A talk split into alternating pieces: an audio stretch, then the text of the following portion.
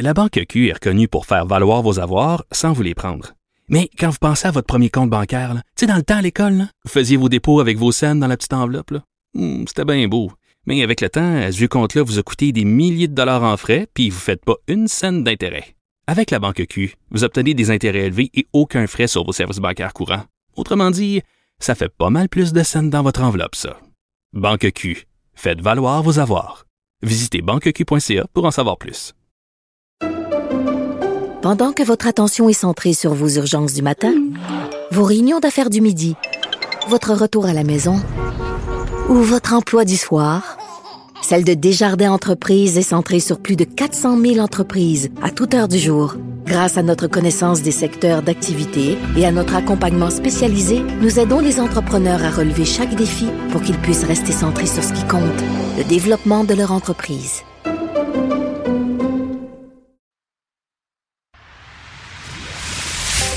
D'une halte routière à l'autre, aux quatre coins du Québec. Là-haut sur l'autobus. Cube Radio. Cube Radio. Rouler dans les coulisses des élections québécoises. Antoine. Excellent lundi électoral à tous. Aujourd'hui à l'émission avec notre chroniqueur constitutionnel Patrick Taillon. On essaie de voir ce qui se produirait si deux partis d'opposition se retrouvaient ce soir avec une égalité de sièges. Ensuite, le prof Taillon fait une prédiction un peu facile. Les nouveaux élus seront en théorie tenus dans quelques jours de prêter serment au roi Charles III, qui aurait pu être éliminé ce printemps, n'eût été de l'intervention du Parti libéral en général et de Marc Tanguay en particulier. Mais d'abord, mais d'abord, c'est l'heure de notre rencontre quotidienne avec Riminado. Réminado. Tout a été mauvais. Ça a été un spectacle désolant. C'était triste de voir ça. Antoine Robitaille. On sait bien, vous voulez faire du nationalisme. Mais non, on veut justement contrebalancer cette délocalisation-là politique. La rencontre. Un jour, on fera notre débat. Oui, oui, bien sûr. Métal sur métal. C'est le moment de vérité. La rencontre. Nado. Robitaille. Mais bonjour Riminado. Bonjour Antoine. Bienvenue à Là-haut sur la colline. On est de retour sur la colline. Rémi, toi, chef de bureau parlementaire à l'Assemblée nationale pour le journal et le journal. Quel genre de soirée électorale aurons-nous? Euh, Est-ce que ce serait une soirée sans démission?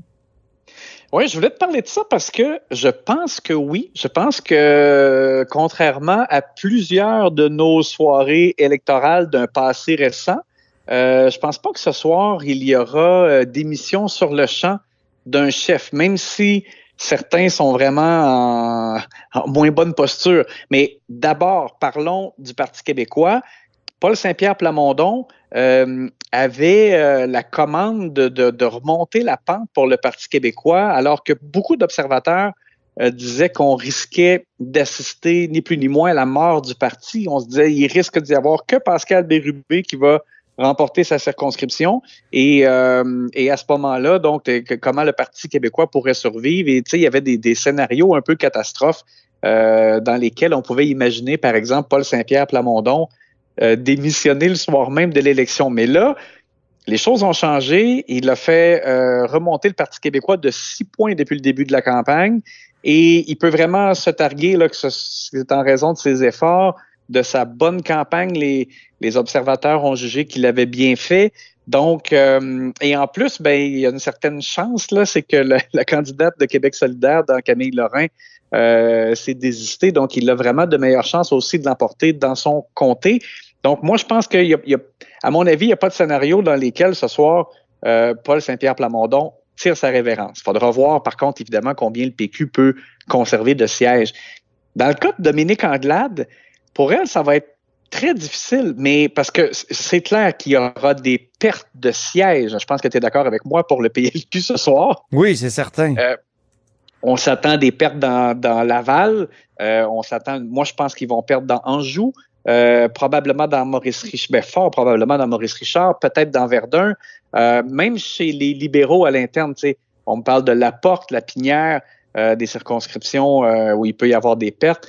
Euh, bon, alors est-ce que euh, Madame Anglade, si elle l'emporte dans Saint-Henri-Saint-Anne, dans, dans son propre comté, ce sera suffisant pour qu'elle se maintienne en poste, même si le, parti lui-même essuie euh, peut-être 6-7 euh, pertes euh, de comté? ça sera pas facile, en tout cas dans les circonstances, dans les, les, prochaines semaines, prochains mois. Mais elle a tellement répété dans, dans les dernières semaines qu'elle allait demeurer en poste, peu importe. Elle l'a tellement dit de, de façon affirmative. je pense que vraiment c'est son intention. Mais euh, Il y a d'autres chefs de parti qui ont dit qu'ils resteraient très longtemps puis qui ne sont pas restés. Je pense à oh. Mélanie Joly, par exemple, qui avait perdu à la mairie de Montréal, qui avait dit Je vais être candidate aux prochaines élections. Ah oui? OK. Ouais. c'est pas arrivé. C'est sûr que pour elle, en tout cas, moi, je ne m'attends pas donc à, une démission ce soir sur le champ. Euh, je pense qu'elle veut rester, mais ça sera difficile pour elle. Euh, mais donc, si on, pense. Parce qu'il risque d'avoir une, une, une, défaite euh, historique pour les libéraux. Oui, ben, je dis déjà. Peut-être pas en termes de siège, parce que le, plancher, comme on l'a vu avec Dave Noël à, la haut sur la colline, à la haut sur l'autobus il y a quelques semaines, Dave Noël, l'historien, dit le plancher, c'est huit sièges en 1948. 8 sur 100. Donc, ça fait un peu plus sur 125, mais quand même, ça serait bien. Ça fait très longtemps. Oui, ouais, c'est ça. Et, mais en termes de, de, pourcentage, ben là, c'est quasiment certain qu'on va, qu'on va défoncer le plancher au Parti libéral parce que le pourcentage le, plus bas, c'est Philippe Couillard qui l'a eu aux dernières élections. C'était quoi, 24% ben, c'est ça, j'allais dire déjà, c'était c'était une, une, défaite là, historique en termes d'appui de, la dernière fois. Et là, écoute, dans le dernier sondage léger, là, tout juste, là, ben, en fait, qui, est paru euh, dimanche, euh, ils sont à 6% chez les francophones. C'est hallucinant, là. 6 à chaque fois. Ils ont perdu des points avec la campagne. Exact. Alors. Aïe, aïe, aïe. Bon, moi, dans les circonstances, comme je te dis, je vois mal comment Dominique Andelade pourrait se maintenir bien longtemps, mais en tout cas, le signal qu'elle envoie, c'est qu'elle veut euh, rester en poste là, euh, indépendamment du résultat. Euh, dans le passé, là, juste pour se, se, se, remettre un peu à l'esprit, chez les péquistes, il y a eu souvent des démissions le soir même parce que on se rappelle de Pauline Marois en 2014 qui avait perdu dans Charlevoix elle-même et c'était, écoute, c'était une dure défaite là après un très très très court règne euh, et accompagné sur la scène avec tous les prétendants, tu te souviens? Oui. C'était malaisant. T'avais Drainville à côté, Pierre-Carl Bellado. Eh mon Dieu. Oui. Et, Jean-François Lisée. Et Jean-François Lisée. Les trois étaient autour, comme des vautours. Et Jean-François Lisée, ben lui, ça a été le suivant, c'est-à-dire que euh, en 2018, il a démissionné sur le champ, lui aussi, parce que ben, il avait perdu dans Rosemont. Euh, c'était quand même un peu une surprise. Vincent Marissal de Québec solidaire qui l'avait défait. Et euh, Lisée donc avait annoncé aussi euh, sa démission sur le champ. Moi, j'ai un souvenir très franc aussi, Antoine, de 2008, décembre 2008, oui. quand Mario Dumont aussi avait annoncé sa démission comme chef de l'ADQ après une cuisante défaite. Il s'était retrouvé donc euh, euh, à l'opposition officielle. Il était passé de 41 députés, si je me rappelle bien, à 7 seulement. Ouch. Et, et là, ça, c'était évidemment une déconfiture. Il y avait euh, un silence là, mortuaire dans la salle de la Rivière-du-Loup ce soir-là. les motel universel.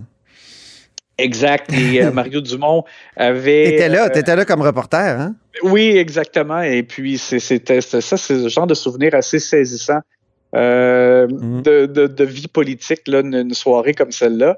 Euh, et Moi, je me souviens de Jean Charest en 2012. Il n'avait pas mhm. démissionné sur le, à la soirée même. Il avait Non, c'est ça exactement.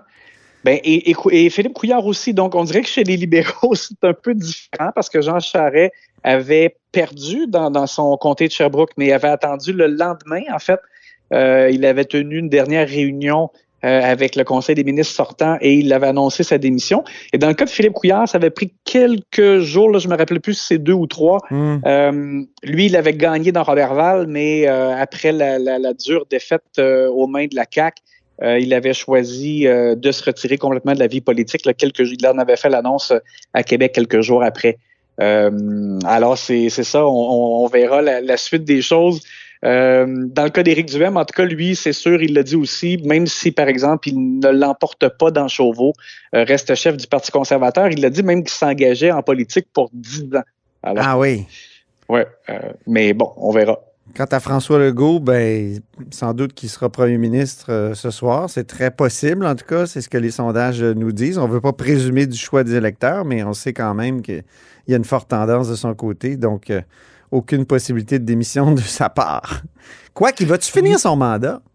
C'est ça, la... Ben, ouais. la, question maintenant dans le cas de M. Legault, euh, bon, la campagne a été très difficile. Euh, on avait l'impression que ça ne lui tentait pas beaucoup, euh, qu'il a trouvé ça dur de se faire critiquer de toutes parts par quatre autres chefs, mm. par les médias qui suivaient. Bon, il a 65 ans. Est-ce que, tu sais, qu'est-ce qu'il fera comme choix pour la suite des choses? Il nous a dit un peu comme en boutade, moi, je j'exclus pas un troisième mandat si j'ai la santé et l'appui des gens. Euh, mais ça n'a pas, en tout cas, euh, disons que la, campagne actuelle n'a pas donné l'impression euh, qu'il aurait vraiment le goût de, de se retaper ça dans mm-hmm. quatre ans. Non. Et, puis, l'autre chose, c'est que. Même si hier, on a essayé, on lui a de lui poser des questions là-dessus, puis il a dit Ah non, j'ai eu du plaisir, mais c'est drôle, j'avais du mal à le croire. Ouais, c'est ça. On avait l'impression que le, même le sourire qu'il affichait dans ses derniers points de presse et, semblait un peu sourire forcé. Mais, euh, mais chose certaine, c'est que son mandat sera difficile parce que contrairement au premier mandat où il est arrivé avec un plan de match clairement euh, établi. Euh, on savait qu'il allait euh, faire adopter une loi sur la laïcité. on savait qu'il voulait faire changer les règles pour que le, commissaire de l'UPAC soit nommé aux deux, deux, tiers de l'Assemblée nationale. On savait qu'il voulait faire des maisons des aînés, des maternelles 4 ans. Bon, il y avait, il y avait vraiment un, plan. Là, on a l'impression que le continuum est un peu vague. Il y il y a eu aucune nouvelle idée, on dirait, présentée par la CAC mm. dans le cadre de la campagne électorale. Euh, on se demande un peu, donc, qu'est-ce qui, euh, qu'est-ce qui est vraiment motivant? Il n'y a, pas de projet de société, on dirait. Bon, alors, euh, dans ces circonstances. Tu sais quel est le premier projet qui va être déposé, projet de loi? Oui, c'est pour les tarifs. Colin. T'imagines? C'est surtout pour faire. Le projet de société, c'est pour, pour faire en sorte que les tarifs augmentent juste à l'inflation. Oui, puis en fait, c'est surtout comme aussi pour colmater une gaffe, dans le fond, euh, pour, pour éviter que les tarifs d'Hydro-Québec augmentent à 5-6% euh, selon l'inflation, étant donné qu'eux-mêmes, ils avaient modifié euh, ce que Hydro-Québec pouvait faire. Donc, c'est comme remettre le couvercle sur la marmite. bon, et, et puis l'autre chose, c'est qu'on sait qu'il y a beaucoup de gens ambitieux à l'intérieur du parti. Bernard Drinville revient en politique, c'est pas pour rien. Euh, on a souvent parlé des, aspirations de Sonia Lebel, euh, de, Geneviève Guilbeault, de Simon Jolin Barrette, peut-être. Bon, alors je, pense aussi que graduellement, il y a des gens qui vont vouloir avoir une certaine visibilité, vont vouloir commencer à poser des jalons, peut-être en vue d'une future course. Donc, ça sera euh, difficile, je pense, pour M. Legault de maintenir euh, la cohésion de, ce groupe-là euh, qui euh, déjà, bon, est un peu en équilibre sur le nationalisme, mais on sait qu'il y a des, gens qui sont plus souverainistes à l'intérieur, puis d'autres qui sont vraiment plus fédéralistes, catégoriques. Bref, je pense que ça sera ça, ça, va être un deuxième mandat difficile probablement pour M. Legault et la CAQ. Oui. Et on aura l'occasion, Rémi, de vérifier si ta prédiction s'actualise, parce qu'on continuera d'analyser la politique dans les prochaines années. Merci beaucoup, Rémi, puis on se reparle ce soir, puis on se reparle demain, surtout à la haut sur la colline. Oui, j'ai hâte de voir les résultats de tout ça. Oh oui, salut.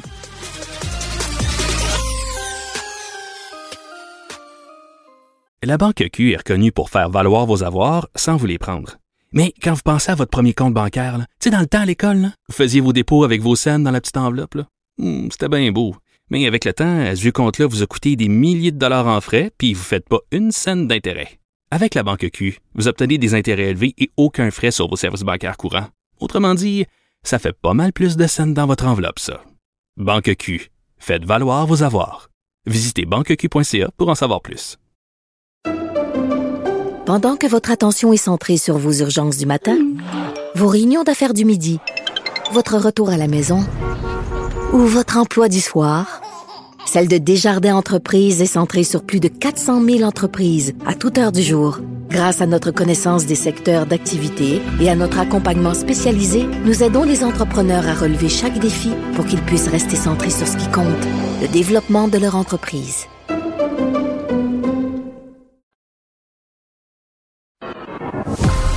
Pour savoir et comprendre, les élections québécoises. Antoine Robitaille. C'est lundi, jour de chronique Consti. On s'érotise une question constitutionnelle à la fois. La traduction constitutionnelle.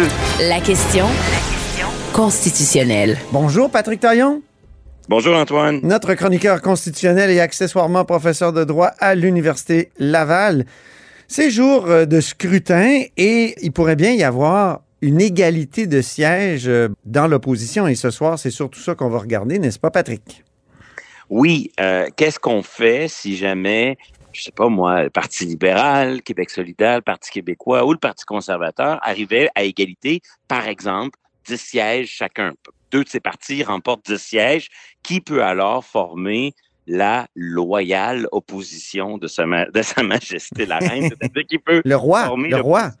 Oui, qui peut former l'opposition officielle pour utiliser le langage que, plus courant. Oui. Alors là-dessus, d'abord, il faut se demander qui tranche la question. C'est pas euh, M. Legault, nouveau premier, premier élu, c'est pas le gouvernement qui va choisir l'opposition qui ferait son affaire, même si, comme député, membres de l'Assemblée, ils peuvent peut-être influencer un petit peu, mais, mais c'est vraiment une décision qui appartient à l'Assemblée. C'est l'Assemblée qui, c'est de la régie interne, c'est sa poutine organisationnelle. Oui. Et, c'est un peu, en quelque sorte, un domaine réservé, ce qu'on appelle, c'est technique, mais les privilèges et immunités parlementaires. Donc, ni les, ni les juges, ni le judiciaire, ni l'exécutif, le gouvernement, va, se mêler de la question. Ça va revenir, au fond, à la, à la présidence de l'Assemblée, au secrétaire général, à son personnel, de prendre une décision s'il y a lieu. Donc, ça, peut, ça peut prendre du temps parce que là, l'Assemblée est sans présidence euh, actuellement.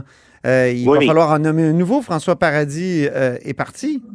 Oui, et à l'Assemblée, c'est toujours la même chose. C'est-à-dire que si les groupes, si les leaders parlementaires de chaque groupe s'entendent, tout est possible et on peut tout régler. Mais s'il y a des accords et le désaccord persiste, ben à la fin, ça va être tranché par la présidence de l'Assemblée qui va devoir rendre une décision fondée un peu sur une logique précédente puis un mélange de plus. Donc, le hmm. premier indice qui viendrait en tête pour trancher la question, ce serait de, bon, ben, ils ont le même nombre de sièges, les, les partis d'opposition, allons voir qui a eu le plus de votes. C'est ce qui serait le plus logique. Ah oui. C'est ce qui s'est passé d'ailleurs à la dernière élection. Le Parti québécois avait 10 sièges, Québec solidaire en avait 10 également, et euh, Québec solidaire s'est rangé à l'argument euh, que euh, il avait eu, euh, je crois que Québec solidaire avait eu 16,1 des votes et le Parti québécois un peu plus de 17 Et donc, au début, on s'est loin, mais au début de la dernière législature,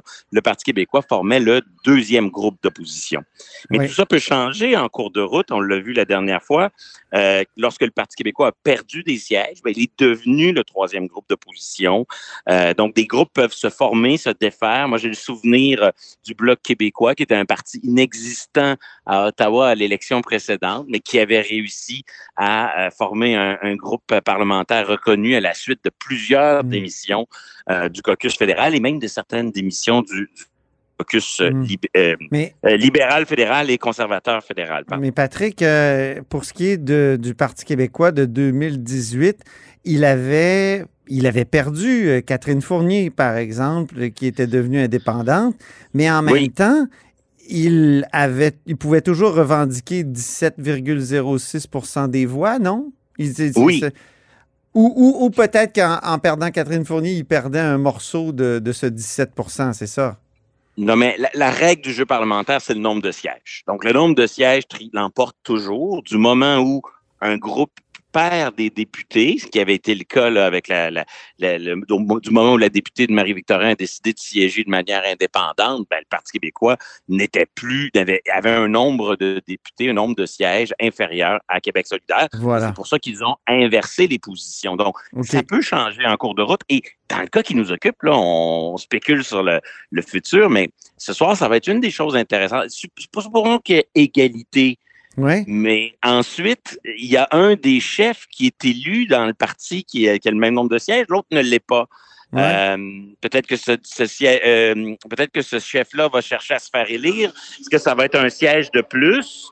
Euh, imaginons qu'un un chef de parti est élu mais veut quitter la vie politique. Donc, dans les mois qui suivent, on peut imaginer que tant au niveau du leadership de ce parti qu'en ce qui concerne les députés membres de ce groupe, il peut y avoir des départs. Mhm. Donc, la décision qui va être prise, si jamais il y avait égalité, c'est une décision qui peut changer en fonction là, de, de l'état des forces, si je peux dire, qui, euh, qui, qui, est appelé un petit peu à évoluer de façon marginale, mais surtout si on est dans un cas d'égalité, ben ça, ça peut jouer. Bien. Sans présumer des résultats de demain, parlons d'un autre euh, cas de figure.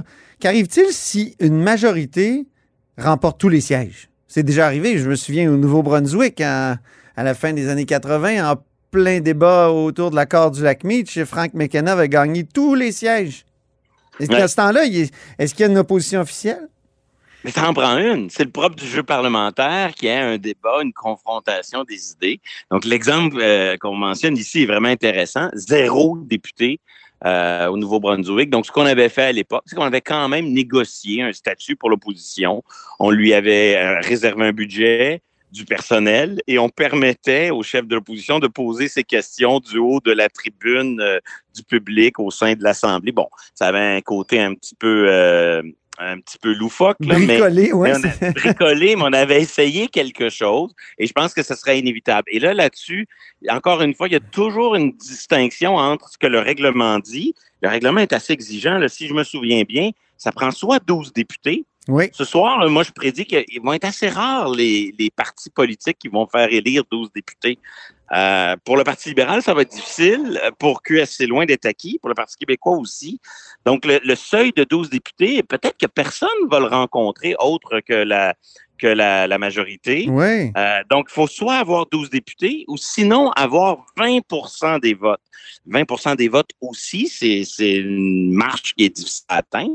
Là, on a quand même plusieurs partis qui sont proches du 20% Donc, c'est un ou l'autre. Si on franchit un ou l'autre des, deux critères, l'un ou l'autre des deux critères, ça nous donne le droit à la reconnaissance de plein droit. Comme hmm. ça, on n'a pas besoin de le négocier. Mais si tous les partis sont en dessous du seuil prévu par le règlement. On va changer le règlement? Je gagerais qu'on va changer le règlement. On, on, on, pourrait le dire de façon cynique qu'on va changer le règlement en fonction des circonstances, mais je dirais plutôt qu'on va négocier à la pièce un statut pour les oppositions et, et combien de fois, euh, par exemple, dans les années où l'Action démocratique n'avait qu'un seul élu avec euh, Mario Dumont, euh, même sous la dernière législature, il y a des partis qui ne rencontraient pas l'exigence du, du 12 députés et du 20% parce que c'est un seuil qui est très, très élevé et qu'on a besoin du rôle de l'opposition ben, on finit par leur reconnaître, on finit par s'entendre. Et un des gros incitatifs pour arriver à une telle entente, c'est que même si un troisième ou un quatrième parti d'opposition, c'est pas un énorme rapport de force au sein d'une Assemblée nationale où le parti majoritaire euh, mène le bal, n'empêche qu'il y a toujours dans le train-train quotidien de l'Assemblée besoin, des besoins pour un consentement unanime, pour accélérer une procédure, toujours, arriver à toujours, toujours, toujours. Et donc, le, la, majorité qui voudrait jouer dur avec les oppositions, puis dire vous n'aurez pas de statut, vous n'aurez pas de personnel, vous n'aurez pas de budget, parce que vous rencontrez pas la règle prévue dans le règlement, ça pourrait pas durer longtemps parce que juste avec les consentements unanimes requis, les, les, les, partis en question pourraient bousiller la vie du gouvernement euh, de manière euh, assez significative. Donc, tôt ou tard, c'est le genre de choses qui s'arrangent. Et, tu as raison de dire que quand le règlement ne fait pas, on s'en crée un sur mesure sur mmh. ces questions-là. Et il faut penser que, faut croire que ça va être la même chose. C'est juste que mmh. si jamais il y avait deux partis qui avaient le même nombre de sièges, pour les avantages de l'opposition officielle, on peut penser que ça pourrait jouer un peu plus dur parce qu'à la fin, euh, ça, ça, a des conséquences concrètes comme Ben euh, le salaire du chef qui est 75% bonifié s'il est chef de l'opposition officielle Oui. et qui bénéficie d'une- bonification bien moindre si euh, il est chef du deuxième groupe d'opposition et ainsi de suite. Et ça, c'est vrai pour le C'est salaire. lui du qui a la première c'est question. Le chef de le chef de l'opposition officielle a la première question à toutes les périodes Et de questions. C'est fondamental. Beaucoup plus, beaucoup plus important que les questions d'argent, de, budget et de salaire et d'employés qu'on peut embaucher. Le temps à la période de questions, le temps en commission, la, la place qu'on occupe dans les débats, ça c'est fondamental. Et c'est pour ça que s'il y avait égalité à, à la deuxième place, à la place d'opposition officielle, c'est certain que ça jouerait dur au lendemain de l'élection pour avoir ce, ce titre d'opposition officielle. Il faut absolument que je te raconte une blague qui a circulé dans les officines caquistes, euh, Patrick. C'est qu'on aurait tellement de députés après le 3 octobre qu'on pourrait former un groupe de l'opposition, mais issu de la CAQ. et, et- mettons, mettons que tu vas chercher 20 députés qui sont contre le troisième lien, mais qui sont pour toutes les autres politiques de la CAQ. Mais, Ils pourraient former un groupe.